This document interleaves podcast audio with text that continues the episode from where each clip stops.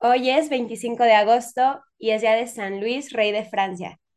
Y para este episodio está conmigo Manuel Soní y él nos va a platicar la historia de este santo y las enseñanzas que podemos sacar, porque creo que es un santo que no todos conocemos, o pues de esos santos reyes o, o reinas que hay, pero realmente no sabemos por qué fueron santos, tal vez simplemente porque fueron muy buenos gobernantes, pero creo que hay más enseñanzas que se pueden obtener de ellos. Y pues nada, Manuel nos va a platicar la historia de este santo. Eh, bienvenido, Manuel. Muchas gracias. Hola Mariel, muchas, muchas gracias a ti por invitarme. Eh, San Luis Rey, efectivamente, eh, santo, es rey, y hay que decirlo, la verdad es que no es que yo sea experto en San Luis, más bien aquí Mariel tuvo el, el tino de invitarme y lo tomé como reto y como pretexto para investigar un poco más de él, porque siempre es bueno estar aprendiendo de otros santos.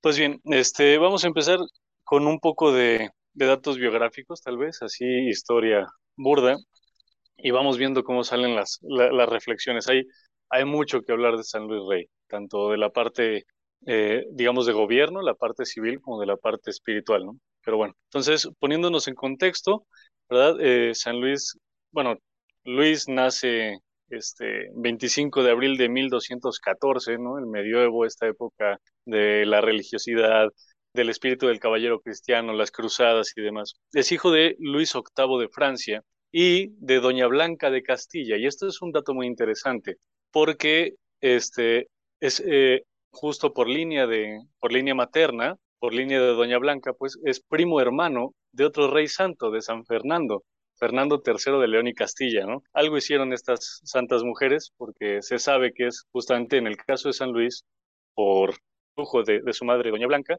y del caso de San Fernando, por, el, por influjo también de su madre, Doña Berenguela.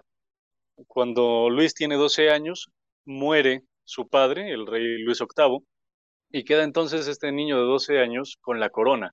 Hereda la corona desde ese entonces, aunque claro, queda bajo la regencia de su madre, doña Blanca de Castilla, quien entonces toma la dedicación o el esfuerzo de moldear una corte francesa que se vaya acercando a este modelo de vida cristiano, ¿no? Empieza doña Blanca a tratar de purificar desde el lenguaje hasta las costumbres, ¿no? Que se habían tornado un tanto violentas y demás en, la, en las cortes de Francia, y a la vez en el niño, en, en el pequeño Luis, empieza a moldear las virtudes cristianas con frases que hoy por hoy serían un tanto escandalosas, pero, pero que realmente dieron su fruto. Le decía al pequeño Luis, hijo, preferiría verte muerto que en pecado mortal. Así le decía la madre al, pequeño, y vaya que le quedó, le quedó grabado. Ya después el mismo Luis le repetiría más, palabras más, palabras menos, esta idea a algunos de sus, este, de sus colaboradores. Pero le enseña, además de la vida cristiana, la vida virtuosa, ¿no? el cómo vivir bien, amar al prójimo, a los pobres, le enseña también sobre el oficio, el oficio de monarca. Le enseña cómo el ser rey no es tanto un derecho como un deber. Y ahí empieza a verse una diferencia ya con la casta política actual, ¿verdad? Es un deber, el rey le dice, tiene el deber de buscar estar siempre al servicio del bien y de buscar el bienestar de su pueblo, teniendo, y esto es un dato muy interesante, teniendo en cuenta el sacrificio. Es decir, desde pequeño se le inculca a Luis esta idea del sacrificio, el bien, el, el bienestar propio y de su reino, dependerá del sacrificio. Y en este sentido es muy interesante ver cómo esta figura del monarca católico se asemeja tanto a la figura del padre de familia, el pater familias, que como este, nos dice San Pablo, debe amar a su esposa y por extensión a sus hijos como Cristo ama a su iglesia, es decir, entregándolo todo por el bienestar de ellos. Este, podríamos un poco decir que un buen rey católico debería ser un pater familias familiorum, ¿no? El, padre de las familias, de las familias. Pues bien, va creciendo al llegar a los 19 años, a la mayoría de edad, contrae matrimonio con Margarita de Provenza, con quien además tiene, tiene un gran matrimonio y, y crían nada menos que 11 hijos, 11 hijos, ¿no? Modelo de, de, de matrimonio verdaderamente católico, cristiano. A sus hijos también trata de inculcarles esta fe que su madre le, le implanta, ¿no? Este tema de la vida cristiana, la vida de buscar a Dios. Y ese es un, un, un tema que se lee a lo largo de la biografía de, de, San Luis, cómo primero busca a Dios.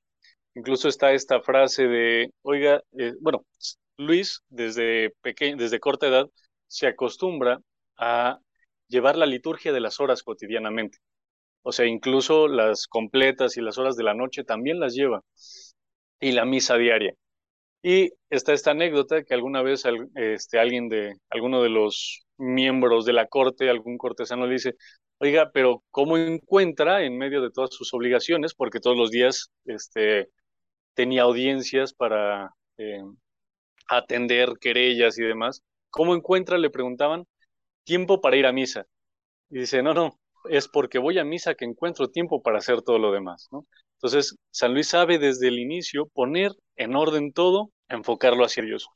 También en cuanto a este, temas de acciones de piedad y demás, San Luis también sabe desde pequeño, eh, o más bien le inculca a Doña Blanca un amor hacia los demás, y especialmente hacia los más necesitados, hacia los pobres.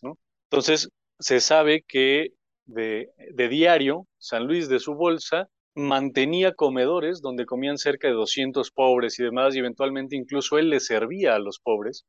También los sábados tenía una, una costumbre que hoy nos parecería estrafalaria, pero es bíblica y tal, y es que eh, en estos comedores iba los sábados y le lavaba los pies a los pobres. Así el rey, como nuestro Señor, tomaba la, la jofaina y les lavaba los pies y demás, justamente con este tema de acordarse él mismo de la humildad, ¿no? Porque al final del día el camino o lo que buscamos es llegar al cielo.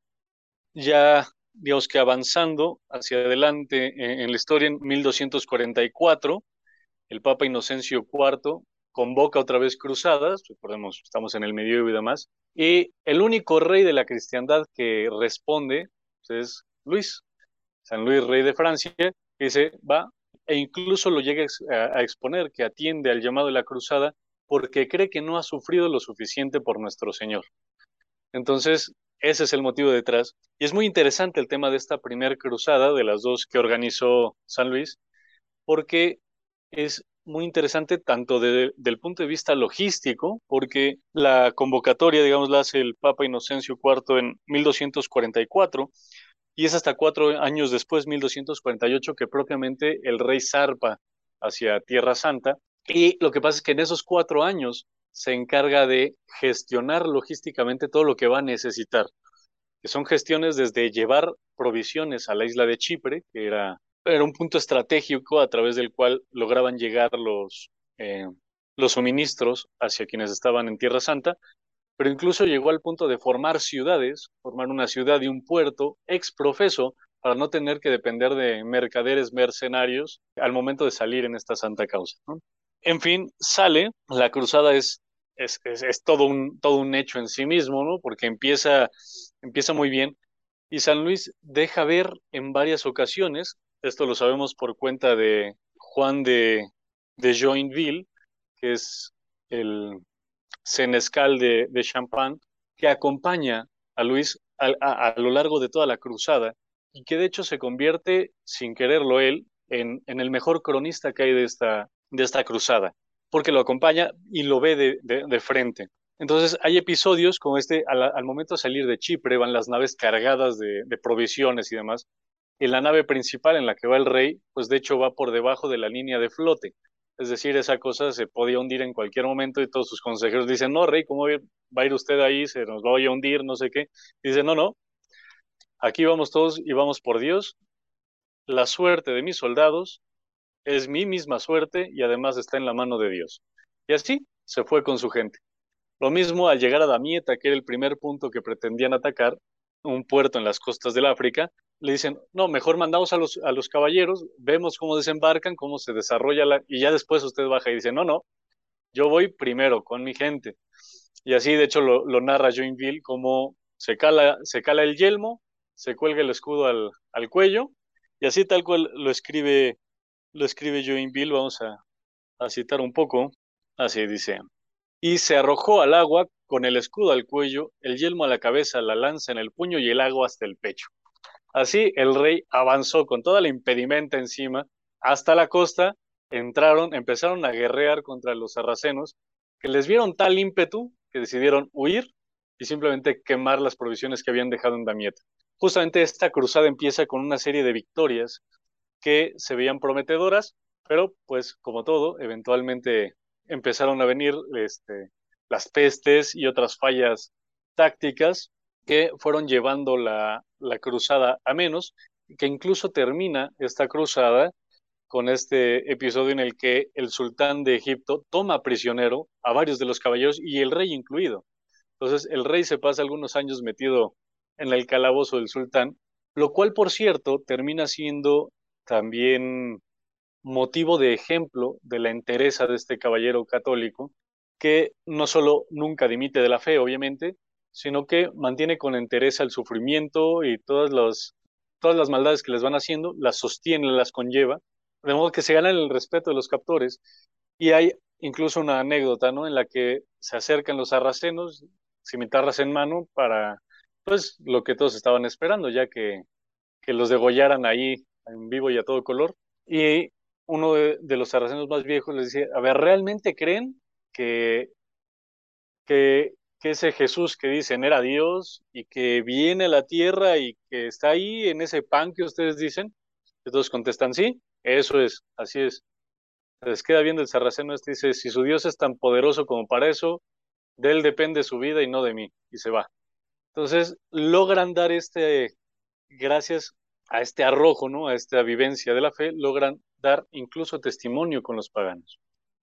Después lograría pactarse la salida de, del rey Luis de, de prisión con la entrega de Damieta, él regresa a Francia, regresa igual muy amado por su gente y continúa reinando hasta que unos años después, en 1267, teniendo ya el rey 52 años, se avienta una segunda cruzada. Es decir, su amor por Cristo no se, había, no, no se había visto satisfecho en el sufrimiento de la primera cruzada y decide embarcarse de nuevo a los 50 años.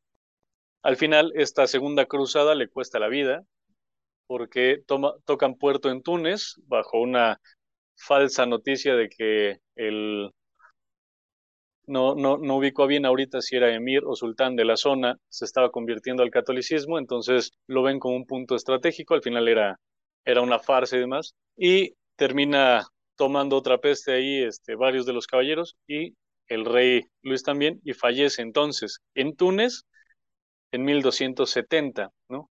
Y que además la escena de su fallecimiento, según la narra uno de sus hijos que lo acompañaba, es también una escena digna de, de santos, ¿no? Dicen que estaba el rey tendido en su lecho, eh, víctima de fiebres y demás, entonces mandó pedir los santos óleos, la misa y recitar los salmos, y ahí estaba lúcido rezando los salmos junto con el capellán, y cuando dijo ahora es cuando, tornó a, a rezar por sus hijos, por su patria y por su pueblo, a San Damián, a otros dos o tres santos, y dicen, cruzó los brazos y entregó el alma a Dios. Así se fue. Obviamente después viene la peregrinación de vuelta y es en 1297 que Bonifacio VIII lo canoniza, ¿no? Y pues a partir de ahí la devoción a San Luis ha ido creciendo. En buena parte también, justo por la biografía que Joinville escribe de él, es muy interesante este, esta biografía. La primera parte de la biografía, escribe Joinville, son dichos y hechos de, de, San Luis, incluso de antes de ir a la cruzada. Eh, Joinville, al final, como senescal de Champagne, está mucho tiempo en la corte con, con Luis y a través de estas narraciones deja ver cómo San Luis se preocupa no solo por el tema de gobierno digamos el bienestar a gran escala del reino, sino que realmente toma preocupación paternal por el bienestar del alma de quienes lo rodean. Entre ellos se ve Joinville, a quien termina inculcándole poco a poco este, un amor por, eh, digamos que le, le, transmite este amor por la fe, por el, por el catolicismo. Y ahí les decía cómo suena el eco de lo que la madre le decía a, Luis de pequeño, en que alguna vez, y lo narra así Joinville, ¿no? que, que lo cita el rey, le pregunta, a ver, ¿qué preferiría usted, caballero? ¿Verse enfermo de lepra o en pecado mortal? Y pues aquel Joinville dice, no, pues prefiero 30 pecados mortales estar enfermo de lepra, ¿no? Es el rey, bueno, bueno. y que ya después en otro momento más íntimo se acerca y le dice, pues mira, se entiende perfectamente lo que has dicho, pero considera que al momento de morir se cura la lepra, pero al momento de morir el pecado mortal te sigue a la tumba. Entonces, así va teniendo estos pequeños momentos de enseñanza con la gente que lo rodea para hacerles ver su fe, ¿no? que justamente se ve respaldado en cómo vive él mismo, cómo busca la justicia ¿no? en, los, en, los, en las querellas que le toca atender directamente y aquellas a las que envía emisarios, busca que se vea por el bien del más débil y el bien de la razón. ¿no? Entonces, justamente en eh, este celo por la fe lo notamos en su persona, ¿no? en el trato que tenía con los pobres y hacia los necesitados, siempre estaba buscando la forma de ayudar más y sobre todo ayudar al que lo necesitaba. ¿No? El ejemplo, digamos, más claro son estos pobres a los que alimentaba de, continuo y bueno, este, este, este asunto de lavarles los pies, ¿no? de, de decir, llegar a ese punto de humillación de, sí, yo soy el rey, pero por eso soy con más razón servidor de todos y especialmente de los que menos tienen, ¿no? Vemos ahí un, un, modelo cristiano, es, es un tipo de Dios, de, de, de, cómo era nuestro Señor Jesucristo. Este celo por la fe, también lo tiene con sus allegados, ¿no? Como decíamos, con este Joinville, de, de quien nos, nos consta, Dios, por su propia puño y letra, cómo el mismo rey lo fue formando a él y a quienes lo rodeaban, lo fue formando para acercarlo a la fe, para convertirlo y realmente generar una sociedad, una corte que buscara vivir por Dios. Y por último, también este celo por la fe se vive hacia sus súbditos en general. Esto se ve en el celo que tuvo San Luis por evitar a toda costa las herejías. Y aquí hay otra anécdota que sería muy escandalosa para, para la actualidad. Cuenta Joinville que alguna vez le, le estaba narrando el, el rey Luis, ¿no? dice que en cierto monasterio hubo una conferencia en la que los monjes citaron a unos judíos, pues para, para hablar de religión, entendemos, ¿no? Suena como ecumenismo, pero en ese entonces no se usaba el término. Sucede que en el monasterio había un caballero que había pedido por caridad pan a los monjes, entonces estaba ahí como parte de misericordia. Y al, ver esta situación, el caballero pide permiso al, abad de ser él el primero en hablar. El abad dice, adelante, ¿no? Que puede salir mal. Entonces el caballero se planta frente a los judíos, pide que salga el, el, maestro, el, el judío de, de, mayor rango y categoría, y le pregunta, voy a parafrasear, no, no tengo anotada esa cita, le pregunta si creía en la virginidad de Nuestra Señora y que era madre de Dios. Y el judío obviamente contesta que no, que no creía una sola palabra de eso. Entonces el caballero se voltea y le dice, pues mal hace usted en estar aquí, que es un convento dedicado a Nuestra Señora, sin creer eso. Toma un palo y ¡pam! Le zorraja tremendo palazo en la cabeza que lo tira al suelo. Obviamente los judíos se infartan, lo levantan, se lo llevan y el abad le dice, pero, pero qué actuar tan, este, tan infame ha sido el suyo que no sé qué, y se voltea el caballero y le dice, no, no, no, el que ha actuado infame aquí ha sido usted, que ha permitido venir a los judíos acá con riesgo de quien los escuche no sea capaz de entrever las falacias de sus argumentos y salgan entonces como herejes ellos también, o sin fe. Y remata el rey Luis la anécdota diciéndole a Joinville que ningún laico debería enfrascarse en discusiones contra herejes a menos de que fuera muy docto en el tema. De lo contrario, lo que toca es defender la verdad de la iglesia y, las leyes que hemos recibido de la iglesia a punta de espada. Ese es nuestro deber como. Eso sería estrafalario hoy en día.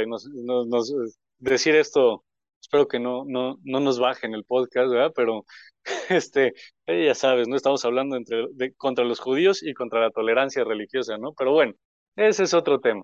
Pero bueno, deja ver el celo entonces que tenía San Luis por mantener a raya la herejía. Y aquí hay que entenderlo también. ¿Por qué quieres mantener a raya la herejía? Sí, efectivamente hay un primer tema y es que como católicos creemos y sabemos que nuestra fe es la verdadera, pero más allá de esta arrogancia de decir yo tengo la razón y ustedes no, es un tema de amor por la verdad, porque al final del día el camino de varios que nos hemos acercado cada vez más a las raíces de la fe hay detrás este amor por la verdad, incluso detrás de varias de las conversiones que hemos visto en los últimos años. Está detrás y de fondo un amor por la verdad que simplemente los va hundiendo más y más en la fe católica. Entonces, es este amor por la verdad el que lleva a evitar y combatir activamente la herejía.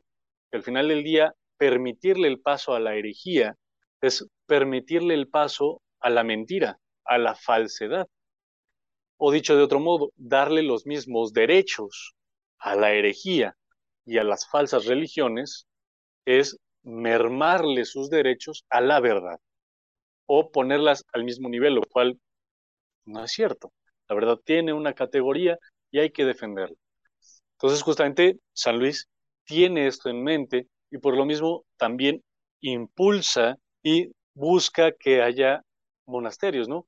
Por ese entonces, las dos órdenes de religiosos más grandes de la zona pues, eran los dominicos, pues ahí estaban los, el Ordo Predicatorum para predicar y combatir a los herejes, los albigenses que por ahí andaban, por cierto, y, este, y los franciscanos, ¿no? También había por ahí. Y se encarga de que se esparzan, de que haya muchos, justamente para cuidar, cuidar a su pueblo, que al final le son como sus hijos.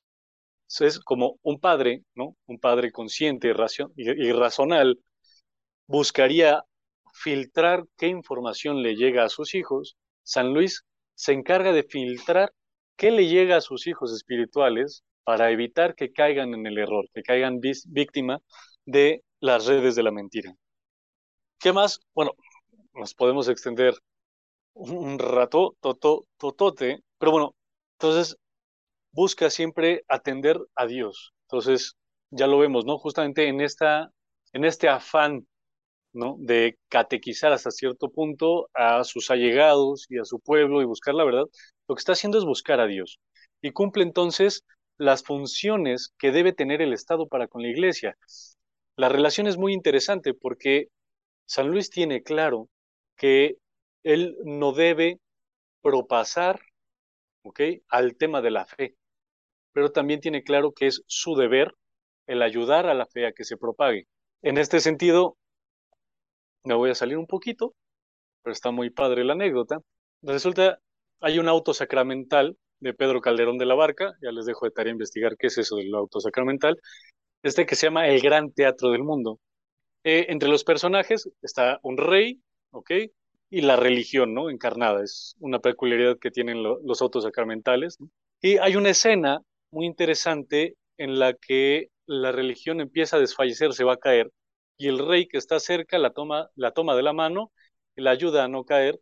Dice, he alcanzado a tomarla para que no caiga y contesta la, religión. Claro, y faltaba más, porque es usted quien puede mantenerme en pie.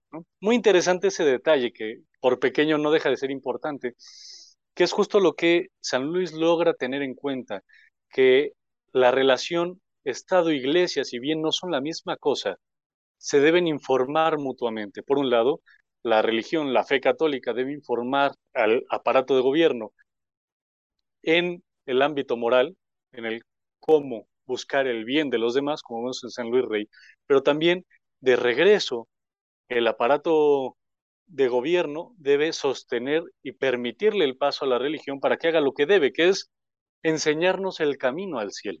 Entonces, San Luis no solo no lo deja de lado, sino que lo lleva a buen término, justamente en el buscar que haya monasterios, en el buscar que, que la gente se eduque en la fe, en darle la importancia que tiene la religión. Volvemos aquí a esta idea que comentaba al principio, ¿no? De que el rey logra ser un pater familias familiorum, porque es el padre, o sea, tiene esta actitud paternal, no paternalista, es decir, no busca cargar a los hijos, sino más bien es enseñarles el camino y buscar que se desarrollen bien, ¿no? Es lo que busca y al final, al final consigue, ¿no? Un estado de paz y de bienestar en, los reinos franceses que, pues ya lo dicen varios de los este, historiógrafos, que es como esa, esa cúspide que alcanza el reinado francés, a partir de la cual todo viene en picada hacia abajo. ¿Y cómo lo consigue San Luis? Justamente poniendo a Cristo en el centro, algo que nos falta hoy en día incluso a los católicos, a buena parte de los católicos nos llega a faltar. Nos ponemos a nosotros en el centro y pensamos, oye, es que qué me deja a mí la misa o qué me dejan a mí los sacramentos, cuando en realidad lo que deberíamos ver es qué estoy yo haciendo, ¿ok? Para que Cristo esté al centro. Otra anécdota que, que narran de, esta, de la primera cruzada, que deja ver un poco el tema de la fe generalizada de esa época, que también ahorita nos parecería un tanto escandaloso y ya tuve mi discusión con mi esposa al respecto.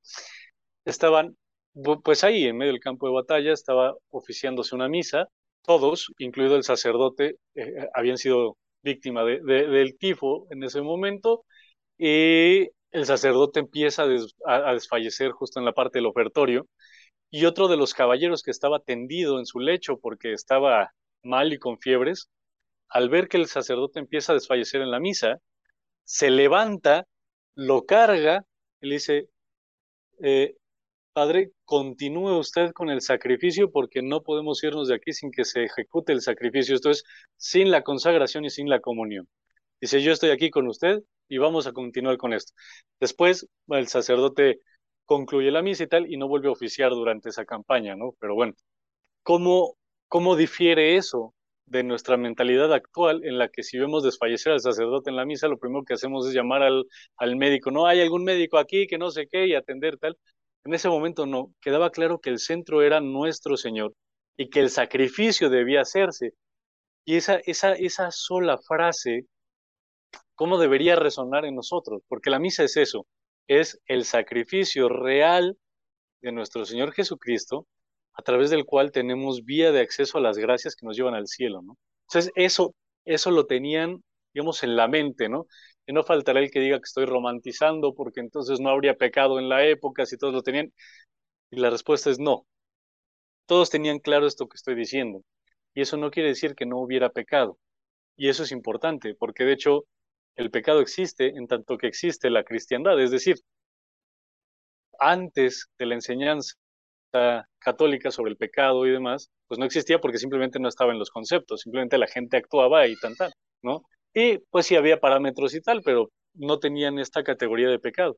El pecado como tal existe entonces en los ámbitos cristianos.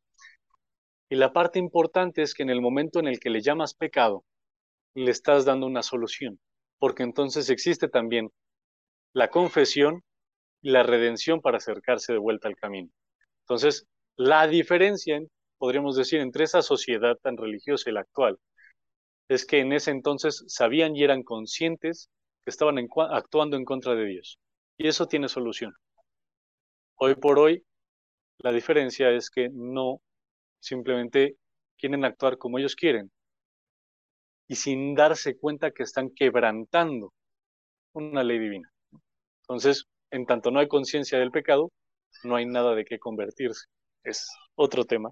Pero bueno, entonces, justamente ese es el entorno en el que se desarrolla. Ese es justo esta sociedad se ve alimentada por la fe de los que gobiernan, así como en casa la fe de los padres es lo que se transmite a los hijos y determina en buena medida la fe que tendrán los hijos, como vemos en el mismo caso de San Luis Rey.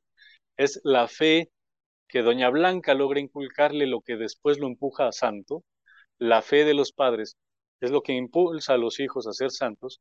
La fe de los gobernantes es lo que impulsa a un pueblo a buscar la santidad. Lo que vimos es una de las grandezas de San Luis Rey, justo esta capacidad que tiene de buscar él su santidad y la consigue, y arrastrar consigo a aquellos que están bajo su mando. Y aplica para, claro, los paterfamilias, pero aplica para cualquier, o deberíamos verlo así, para cualquier punto de autoridad. Un maestro en escuela, un profesor, tiene autoridad para con sus alumnos. ¿Para qué vas a usar esa autoridad tú que eres maestro, que eres profesor? ¿Para enseñar cualquier pelotudez que haya por ahí o vas a enseñar lo que es bueno, lo que es bello, lo que acerca a esos jóvenes a Dios? Tú que estás en un puesto de, gobierno, de mando de un, en, una, en una empresa, tú que eres jefe, digamos así, de otras gentes.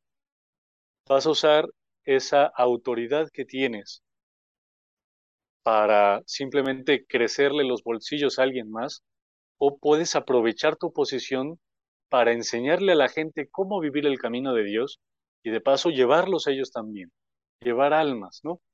Y otro, otro reflejo que tiene este, esta búsqueda, este poner a Cristo en el centro, es que se ordena la sociedad. En el momento en el que Cristo queda en el centro, se ordena la vida. Entonces, vemos cómo San Luis logra ordenar bien la sociedad en estos tres estratos medievales que tal vez deberíamos recuperar, ¿no? Están los religiosos, la gente que ora, la gente que está rogando a Dios y pidiendo por la conversión de las almas y porque nos vaya bien. Está la gente que cuida, ¿no? Los militares que están encargados, pues ya de los golpes y tal, ¿no? Y está la gente que trabaja. Y si alguna de esas tres partes cae, se viene abajo la civilización. Si no tenemos gente que rece, gente que esté pidiendo a Dios por los demás, se vienen abajo las vocaciones, se viene abajo la moral, y, y, pues podríamos decir algo de cierta, cierto suceso en los 60 para acá. Este, si los militares, si no hay alguien que pueda ejercer justicia física, que pueda coercer la verdad, pues tenemos abusos. Este exceso de tolerancia, que no es otra cosa que darle, ya habíamos dicho, el mismo derecho a la falsedad que a la verdad, pues si no hay alguien que lo tenga a raya, después la falsedad termina comiéndose a la verdad si no hay gente que trabaje, si no hay gente que labre la tierra, si no hay gente que produzca bienes materiales, pues no hay que comer para pronto. Entonces, hace falta una sociedad ordenada. Ni puedes tener a todos religiosos, ni puedes tener a todos militares, ni puedes tener a todos trabajadores. Necesitas que haya un orden necesitas que haya una cabeza que los guíe. Para terminar, quería eh, leer. Está justamente en su lecho de muerte, San Luis Rey eh, escribe de puño y letra en lengua común. Sigo tratando de, de, adivinar si eso era latín o francés, porque dada la época podría haber sido cualquiera de las dos. Pero bueno, dicen que de su puño y letra le escribe un testamento espiritual a su hijo, el mayor que iba con él. Este, y es terrible que las traducciones que me he encontrado en español, porque pues no voy a ponerme yo a traducirlo, este, está recortado y, y, y se pierde algunos párrafos interesantes. Ahí luego si tienen oportunidad de leer a Joinville y encontrarlo completo, e, e, es una joya, pero bueno, si me permiten, voy entonces a leerles este pequeño, este testamento espiritual. Entonces, a ver, vamos a, a sacarlo. Es interesante porque este, este testamento nos deja ver qué tenía, qué tenía San Luis en la cabeza al momento de fallecer y cómo cómo se veía a sí mismo, cómo, cómo veía su vocación y demás. Entonces, cito, dice, Hijo amadísimo, lo primero que quiero enseñarte es que ames al Señor tu Dios con todo tu corazón y con todas tus fuerzas. Sin ello no hay salvación posible. Hijo, debes guardarte de todo aquello que sabes que desagrada a Dios, esto es, de todo pecado mortal de tal manera que has de estar dispuesto a sufrir toda clase de martirios antes que cometer un pecado mortal. Además, si el Señor permite que te aflija alguna tribulación, debes soportarla generosamente y con acción de gracias, pensando que es para tu bien y que es posible que la hayas merecido. Y, si el Señor te concede prosperidad, debes darle gracias con humildad y vigilar que sea en detrimento tuyo, por vanagloria o por cualquier otro motivo. Porque los dones de Dios no han de ser causa de que le ofendas. Asiste de buena gana y con devoción al culto divino, y mientras estés en el templo, guarda recogida la mirada y no hables sin necesidad, sino ruega devotamente al Señor con oración vocal o mental.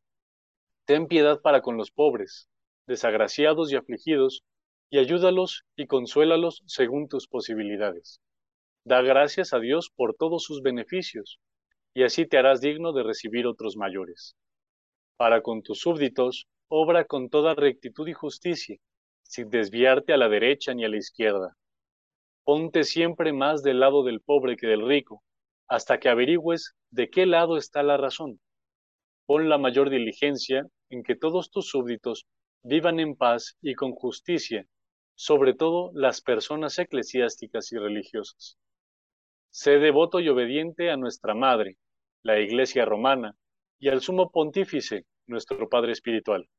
Esfuérzate en alejar de tu territorio toda clase de pecado, principalmente la blasfemia y la herejía. Hijo amadísimo, llegado al final, te doy toda la bendición que un padre amante puede dar a su hijo. Que la Santísima Trinidad y todos los santos te guarden de todo mal, y que el Señor te dé gracia de cumplir su voluntad de tal manera que reciba de ti servicio y honor, y así, después de esta vida, los dos lleguemos a verlo, amarlo y alabarlo sin fin. Amén. Pues ese es, les digo, un pequeño fragmento, se, nos pierden algún par de, de párrafos sobre Eucaristía y otros temas, pero bueno, es un, es un gran resumen y es el que está en todos lados en Internet, en español. Gracias, Manuel, por contarnos la vida de este santo que, aunque dices que no eres experto, creo que sabes más que la mayoría de las personas podemos saber, porque sí, o sea, bueno, a mí me pasa que a veces catalogamos a los santos, ¿no? Como los padres de la iglesia fueron raritos, ermitaños y no entendemos muy bien qué dijeron, pero ahí están. Y están los mártires igual, ¿no? Como que hay diferentes categorías y ahorita están más de moda pues las que fueron mamás, papás, como más actuales.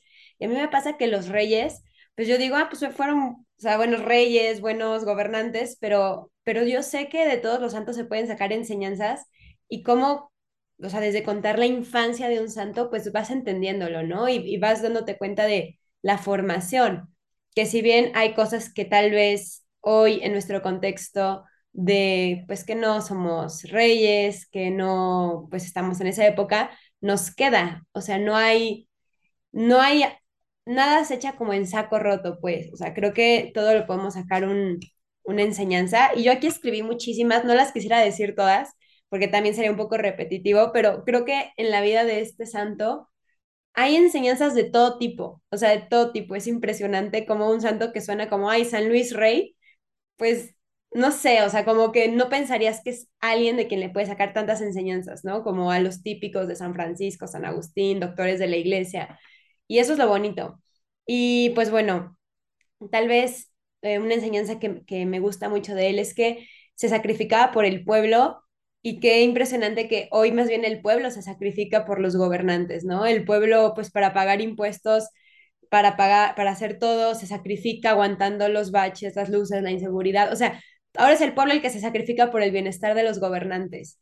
Y, y pues creemos que es, pues la democracia iba a ser como el mejor método de, de gobernancia, ¿no? Y, cuando al final, pues más bien te convierte en el esclavo de alguna forma, o sea, sigue habiendo este tipo de esclavitud, no por querer rebelarme y la anarquía, yo, pero, pero y, y además sin, sin romantizar las monarquías, pero pues qué bonito que alguien que no necesitaba los votos ni simpatizar, porque ya tenía el poder y no lo iba a perder de ninguna forma, aún así se sacrificara, ¿no? O sea, incluso más que político en campaña. Entonces, creo que más allá que, una, algo político perfecto, creo que es más bien la, vida espiritual y la vida de santidad de cada uno. Me encanta cómo de, de, este rey era la misa el centro de su día y el centro de su vida y cómo ordenaba todo, pero que quedara la misa, ¿no? O sea, acorde a la misa.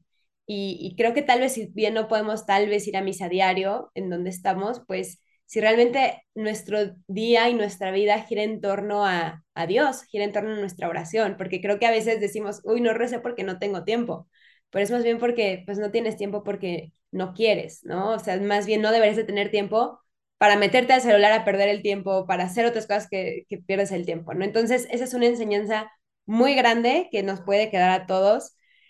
Y algo que me gustó mucho es cómo a veces lo, que mencionaste, ¿no? Que nos ponemos a nosotros en el centro y no a Cristo. Y justo lo platicaba ayer con una persona que ahora la misa es ponernos a nosotros en el centro.